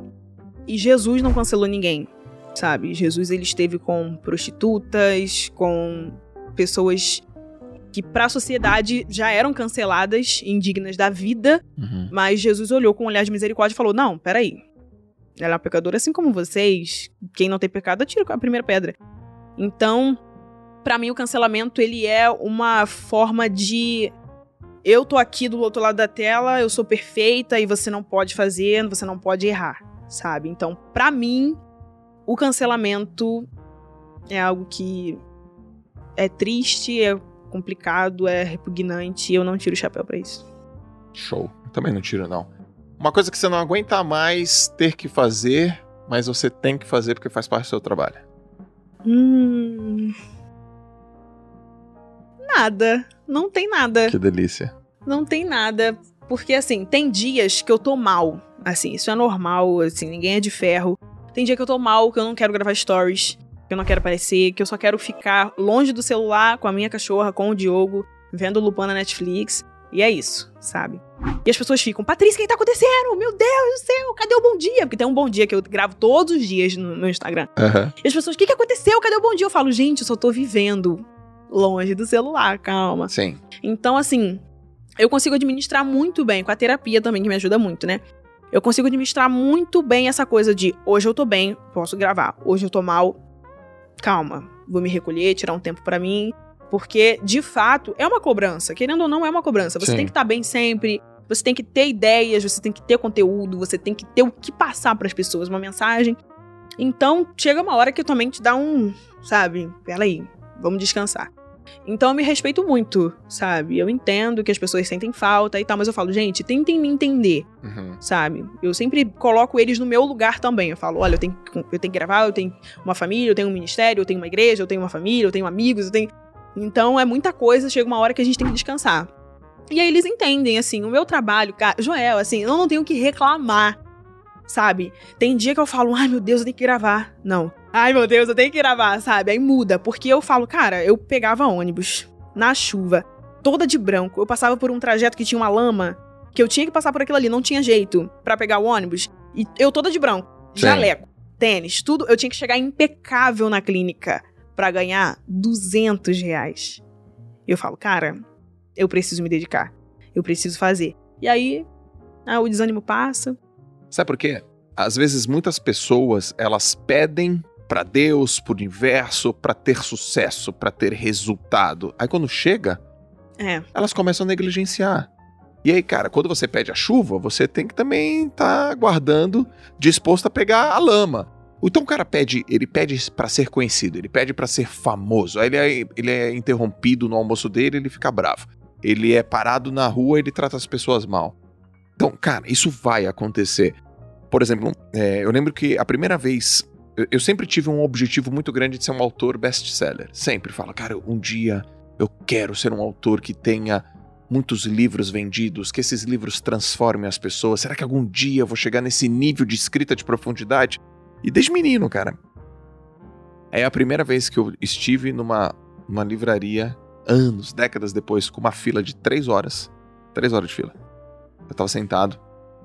E tinha uma fila, Patrícia, gigante pra mim, assim, ó. Gigante. E eu, caracas, meu. Caracas. cheguei, né? Cheguei. Eu lembro até hoje, uma moça, loira, cabelo chanelzinho, no último. Era a última da fila. Mas a fila tava muito longe. Muito. Muito longe. E foi numa igreja. Eu palestrei numa igreja. E aí, é, uma igreja que tem um viés empreendedor, uma linguagem super jovem e tal. E aí, ah, deu duas horas de, de autógrafo, a pessoa falou assim: acabou os autógrafos. Eu falei: não, acabou não. Não, mas você tem que ir embora. Não vou embora. Mas a gente vai apagar as luzes. Eu vou autografar no escuro. A pessoa da igreja falou: Mas sério? Sério. Mas por quê? Porque eu tô há 15 anos esperando por isso. E aí tá, aquela moça lá, ela vai ter a minha energia e o meu esforço. E aí faltava uma hora, aí eu acho que eu sei lá, acho que fiz de birra. A, a turma que ficou no final, eu dava mais atenção ainda. Joel, manda uma mensagem pro meu. Não, vamos dar um vídeo. ah, é. não, não, não, Joel, tira uma foto, não. Ah, e aí eu fiquei, eu fiquei, eu fiquei, eu fiquei, eu fiquei. Falei, pô, meu, eu pedi por isso, eu trabalhei por isso. E quando chega nisso. É. Né? Então, eu, quando você falou, pô, nada, meu. Minha vida é maravilhosa, minha também. Eu nem percebo que eu tô trabalhando. Isso aqui é meu trabalho. Dá para perceber que isso aqui é trabalho? Cara, eu tô conversando com você, aprendo, você me conta uma coisa bacana. Então, então isso é muito legal. A, a grande questão é que é falar para as pessoas que isso sim é para todas elas. Todo mundo pode viver essa vida. Todo mundo pode viver. Eu acredito muito nisso. Você entraria num reality show? Sim ou não? Justifique sua resposta. Cara, então. Minha resposta é não. Por incrível que pareça. Não porque eu já sou uma figura pública. Eu já sou uma figura pública, eu tenho 2 milhões e 200 mil pessoas que me seguem, que me assistem, que me curtem, que comentam. Só que elas só veem aquilo ali, o que eu posto. Eu tenho os meus defeitos, Joel. Eu tenho os meus defeitos. Eu sei como eu sou quando eu tô com fome. Eu sei como eu sou quando eu tô com sono. Quando eu tô na TPM. Quando eu sei que o meu hormônio não tá legal. Eu sei como eu sou. E talvez algumas pessoas se assustariam com essa Patrícia. Sim. Porque eu sempre apareço rindo, brincando, sorrindo e tal. Mas tem um momento em que eu também tô chata, tô ranzinza, não tô afim. Isso acontece. E só quem tolera isso são meus pais e meu esposo. Sim. Porque Cara, as pessoas, elas. Esses dias aconteceu um caso que eu vou até contar aqui. Tava no shopping com o Diogo, nós fomos comprar coisas para casa, né? E aí, o Diogo cismou que a colcha que eu queria comprar era de casal, mas não era, era king. é a nossa cama é king size e ele. Patrícia, mas essa colcha não vai caber na nossa cama, porque a nossa cama é king size. E eu, Diogo, mas vai caber sim. Mas essa colcha de casal, eu, Diogo é king. Aquilo fechou a minha cara. Eu, poxa, caraca, o Diogo acho que ele sempre tem razão em tudo. Ele não aceita minha opinião. E era casal. Não era. Mas só que aquilo ali fechou minha cara. Aí depois ele pegou e mostrou assim: aqui, tá escrito aqui, ó, é casal. Aí eu. Tudo bem. Uhum. Aí fechei a cara. Andamos no shopping, pagamos estacionamento, pegamos o carro, fomos embora. Quando eu cheguei em casa, já eu tinha uma mensagem de um garoto. Ele, cara, eu bem te vi no shopping, mas poxa, você não tava com a cara muito legal. Não quis te atrapalhar para tirar foto, mas independente do que você esteja passando, Deus está contigo. Uhum. e eu, gente, mas eu só briguei com o Diogo, sabe? Dentro de uma loja, se o colchão era de casal ou se era king. Uhum. Então, assim, de fato, aquilo mudou minha cara. Sabe? Sim. Eu fiquei, caraca, pô, que saco, o Diogo sempre. Poxa. E aí a pessoa que tá acostumada a me ver sempre rindo, brincando, gritando, me viu e falou, cara, ela tá mal. Sim. Sabe? Então, é aquilo. Uma coisa é você entrar num reality show 100 milhões de seguidores. Sem, sem ninguém, assim, tendo 15, 20 mil, que nem a Sarah, né? Outra coisa é você entrar já sendo conhecido, as pessoas já conhecendo quem você é. Porque tem gente que fala, eu quero você no Big Brother, eu quero você no BBB 22. Só que eu falo, gente, eu não vou gritar glória o tempo todo, eu não vou gritar para com isso o tempo todo, eu não vou ficar falando da minha beleza o tempo todo lá dentro, não. Sim. Porque é isso que as pessoas acham que eu vou fazer lá dentro, sabe? E outra, eu hoje, se eu fosse convidada para ir pra um reality show, eu não iria porque eu tenho uma empresa que eu quero acompanhar tudo de perto, sabe? Certo. E três meses para mim vai ser uma eternidade. Eu vou ficar lá dentro, eu vou sofrer de ansiedade, eu vou arrancar os cabelos da cabeça. Porque eu vou querer saber o que, que tá acontecendo, sabe? Eu quero estar tá perto da minha família. Eu sou recém-casada. Como é que eu vou deixar meu marido, né? Como é que. Não. Então, eu quero estar tá perto de tudo, eu quero saber de tudo. Sabe, hoje, além da, da roupa, nós temos outras coisas que estão se encaminhando aí, outros produtos também que nós vamos lançar no meu nome. Então eu preciso estar perto, eu quero saber de tudo, eu quero ver a qualidade das coisas. Três meses para mim seria como, sei lá.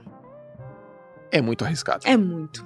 Demais. É risco de marca, é risco de tempo, de empresa. Eu fiz essa pergunta pra Sara. Aí ela falou. É, ela falou de uma maneira parecida com a sua. Eu vi, ela falou que não iria de novo, né? Não ela, iria novamente. Ela não iria de Cara, novo. Cara, é loucura, porque assim, eu imagino quanto deve ser difícil, sabe? Você lidar com mais de 10 pessoas diferentes, com personalidade diferente, e você não poder gritar, você não poder falar nada, porque senão vão te cancelar aqui fora, ainda mais agora que essa era de cancelamento, tudo é cancelamento. E aí, sabe, é louco, é louco demais. Eu, eu sinceramente não entraria porque eu entendo as minhas limitações, eu sei que eu preciso da minha paz da minha sanidade mental, eu preciso, sabe, entender que. Sabe, sem aquela cobrança, sabe, de câmeras, câmeras, câmeras em cima de mim. Eu acho que eu enlouqueceria, assim. Você É faz demais. exercício físico? Faço, O faço. que, que você faz? Academia. Musculação. É. Sua alimentação é legal? Assim, Joel, você tá, me comprometendo, assim. Pelo amor de Deus, minha nutróloga tá assistindo isso. Mas eu tento. Meu, o meu negócio é o doce, cara. Ah, mas é pra um mu- muitas docinho, eu não pessoas. consigo não pedir um petit gâteau depois das refeições. E agora eu tenho uma colaboradora que tá trabalhando na minha casa. Cara, eu vou no mercado, a primeira coisa que eu pego é o creme de leite e o leite condensado, sabe? Sim. Porque é difícil. É difícil. Ainda mais que eu, tenho, eu tinha, né, aquela ideia de eu sou magra, eu posso comer tudo que eu quiser. Até que eu fiz o exame de sangue. e aí eu vi lá os índices das coisas, eu falei, não, não é bem assim. Aí eu comecei a fazer uma dietinha. Eu também descobri uma doença, a endometriose, que é uma doença inflamatória, né? É uma doença ginecológica. E aí minha ginecologista falou: olha, você não pode comer nada com lactose. Eu não posso comer queijo, eu não posso comer bacon, eu não posso comer leite, Nescau, que eu tanto gostava, não posso mais beber. Enfim, então é um jogo de cintura aí que eu tenho que fazer. Sim. Como é que é a tua rotina, desde a hora que você acorda até a hora que você dorme, assim, basicamente? Então, eu acordo geralmente às 8 da manhã. Você já tá cansado de viver, né? Que você acorda às Não, 5. 8 horas, 8 horas da manhã eu já tô Meu almoçando. Deus, é. e almoçando. aí, eu acordo às 8, eu oro, assim que eu acordo, né? Assim que eu abro meus olhos, obrigado, Jesus, por mais um dia, aquela coisa toda, aquela oração. E aí, bom dia, Diogo, né? Dá bom dia pro Diogo. Aí eu desço, tomo café da manhã, e aí eu começo a gravar. Gravo o bom dia, pra galera que tem que gravar o bom dia. Se eu não gravar o bom dia, tem um roteiro do bom dia que eu falo todos os dias da minha vida. Gravo o bom dia, ali eu entro no meu, no meu grupo de publicidades, gravo o que eu tenho que fazer pras marcas, eu mesma edito, eu mesma gravo, eu mesma faço o roteiro, tudo isso. Gravei, tranquilo, desço pra almoçar. Almoço, beleza. Ah, tem academia, quando eu vou, né? Que também é de manhã, após o café da manhã. E aí, depois do almoço, eu fico mais livre, assim. Só que eu fico pensando, o que, que eu posso gravar? Eu preciso de conteúdo, eu preciso ver alguma coisa pra gravar. Aí eu pego a Bíblia, vejo alguma coisa, assim, faço meu devocional. Tranquilo. Vou pra parte do lanche. Faço meu lanche da tarde, após o meu devocional. Beleza, largo o telefone. Vou caçar alguma coisa pra eu fazer. Pego minha cachorra, vou passear. Agora ela tá adestrando, né? Então a gente tem que Uhum. passear todos os Qual é a dias. raça? Ela é bulldog francês. Tá. Aí pego minha cachorra, vou passear no condomínio e tal, dou uma voltinha, biriri, beleza. Isso quando eu não tô na rua fazendo alguma coisa com alguma amiga, né? Eu sempre chamo alguém, vamos fazer alguma coisa, vamos na praia, vamos no shopping, vamos no Starbucks, tomar um café, não sei. Vamos na rua. E aí, volto pra casa, aí quando o Diogo tá em casa, a gente assiste Lupin, né? Gente, a Netflix tem que me patrocinar. Eu tô É fazendo, verdade. nossa, uma propaganda aqui É pra vocês. verdade. Assisto Alô, Lupin alô, com o. Diogo.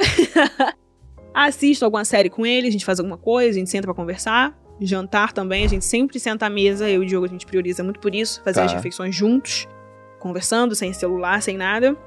E aí eu vou dormir sempre assim, às 10 e meia, 11 horas, eu já tô deitada. E se eu não dormir cedo, o meu dia seguinte parece que não flui. O que que é dormir cedo? Dormir 10 e meia. Boa. Eu não consigo, assim, da meia-noite, se eu ainda estiver na rua, eu já tô assim já. Das 10 e meia às 8 da manhã? Sim, eu gosto de dormir muito. Quem gosta de dormir muito tem que dormir cedo. Cara, 9 horas e meia de sono. Pra glória de Deus. Cara, 9 horas e meia de sono é quase é terminar o meu Iron Man, assim. Já vou estar na hora da corrida do Iron Man, assim. Ai, privilégios. privilégios. O que, que é o Instagram pra você? O que, que significa? O Instagram significa o sucesso da minha vida, Uhum. sabe? Além de Deus, né? O Instagram é a ferramenta do sucesso pra mim. Sabe? Hoje eu tenho, eu até fiz uma anotação aqui porque os números eles sobem a cada dia, então eu não tenho assim controle. Eu tenho de interação hoje 5 milhões e 920 mil pessoas. Eu tenho 2 mil seguidores. 2 milhões. Tá. um alcance de 5 milhões e 72 mil. Ou seja, um alcance de 84,2% do meu público que já me segue. Uhum. Então, assim, cara, eu fico, meu Deus, o povo tá aqui. É, pô, Eles querem aqui- ouvir alguma coisa Nossa, de mim. Deixa eu ver esse número teu aí. É Pô, loucura, é loucura. Eu tenho aqui os números. O engajamento, os insights. Insights. Quando eu comecei a trabalhar com o Instagram, não sabia nem o que que era isso. As marcas me pediam, me manda aí o seu Media Kit. Eu falava, o que, que é Intera- isso, Media Kit? Qual foi o número que você falou aí? Intera... Contas alcan... Interações com conteúdo? Isso Não. de 30 dias, tá? De 30 dias. Bom. Contas alcançadas? Contas alcançadas. Peraí. Dos últimos 30 dias. Vamos lá. 5 milhões e 72.581 pessoas. Sendo 2 milhões meus seguidores e 3 milhões não seguidores. Muita gente me acha pelo pela aquela lupinha, né? Sim. E muita gente vem do TikTok também, eu tô sempre colocando vídeo lá. Então a galera. É uma galera, né, meu? Muita gente, mano. Muita gente, muita É gente. absurdo isso, né? É uma loucura, é uma loucura. É uma galera, meu. E É hoje- uma é. galera. Hoje o meu. é, por incrível que pareça, a maioria das pessoas que me seguem são daqui de São Paulo. É? Não são do Rio. Como é que é teu perfil? Mulheres Mulheres 90,4%, homens Uau. 9,6%. e a idade? A idade 18 a 24, 42,8%, 25 a 34, 34,7%. E o que, que eles mais é, pedem pra você falar? Autoestima. Hum. As mulheres pedem muito pra falar sobre autoestima, sobre o que que eu já passei com autoestima. Pedem muito pra eu falar também sobre a palavra, né? As pessoas pedem muito porque eu tenho um jeito muito diferente de pregar, sabe? Eu não fico naquela, abre aí tua Bíblia. Mateus 21, capítulo 3. Não é assim. Então, elas sempre pedem, né, pra eu falar sobre a palavra porque é de uma maneira muito descontraída, sabe? Aham. E tem muita gente que já foi crente um dia e não é mais. Então eles falam, cara, através dos seus vídeos eu sinto muita saudade de voltar pra igreja e de voltar a ter meu relacionamento com Deus e tal, de ler a Bíblia. Eu falo, gente, eu tenho uma Bíblia, é, assim, eu tenho várias Bíblias lindas, maravilhosas, super impecáveis, né, com a capa dura, aquela coisa. Mas a que eu gosto de usar é uma velha, toda rasgada, que era da minha avó, que já faleceu. Eu amo estudar com aquela Bíblia. Então ela é toda marcada. Eu pego marca-texto, marco tudo, escrevo com caneta, com, com lápis. É uma loucura. E aí eu mostro pra, pra galera. Fala aqui, gente, como é que é minha Bíblia. É assim, sabe? Aqui é Sim. tudo na base da informalidade. E eu escrevo e tal. E eu falo, gente, o relacionamento com Deus, as pessoas enxergam como algo muito impossível sendo jovem. Né? Porque a gente tem outras coisas, a nossa mente se ocupa muito. Você fica no TikTok, quando você vê, já passou três horas e você tá lá com o dedo passando. E eu falo, o nosso Eu não relacionamento te com Deus no hoje. TikTok. Que pena, né, Joel? Eu- Assim, que pena pra você, Você porque, me sincera... segue no TikTok? que pena. Que falha. Que erro. É porque você tem 40 anos, assim, pra mim é difícil. Entendi. Eu tenho 126 mil seguidores no TikTok nos últimos. Porque eu abri. Caramba. 40 dias. É, o meu tem 2.4, é mais do que no Instagram. Tá, então eu vou. Inclusive, pessoas do TikTok, me sigam no Instagram, por favor. Tá? Que eu não tô de brincadeira. Pelo amor de Deus. Tô seguindo você agora.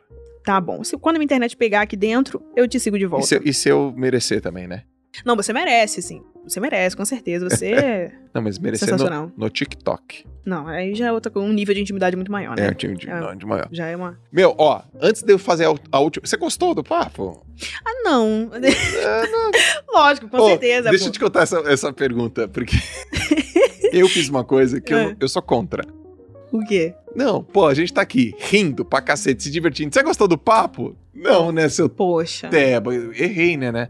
Tinha um, tinha um, um amigo meu que uma vez numa palestra falou assim: estava lá no carnaval em Salvador, aí o cara veio, eu tava pulando, aí veio um repórter da Band, e aí, tá Tá feliz? gostando?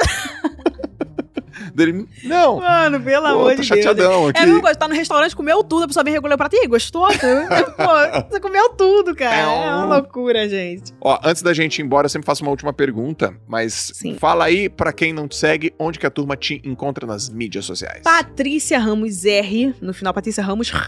É assim, né? O meu user ele é assim, Patrícia Ramos. No YouTube, Patrícia Ramos Oficial. Tem vídeos novos toda terça e quinta-feira às 8 da noite. Eu quero colocar mais um dia na semana pra gente soltar vídeos aí. Lá no TikTok, Patrícia Ramos R também, tá bom? Estou aí nessas três plataformas pra te atender, pra te acolher. Vem comigo nesse mistério dando glória e aleluia. Vamos fazer bombar esse teu podcast aqui, hein? Fala pra, tua, Poxa, fala pra tua galera. Como é que você chama a tua galera? Terra. Terra. Chamo de terra.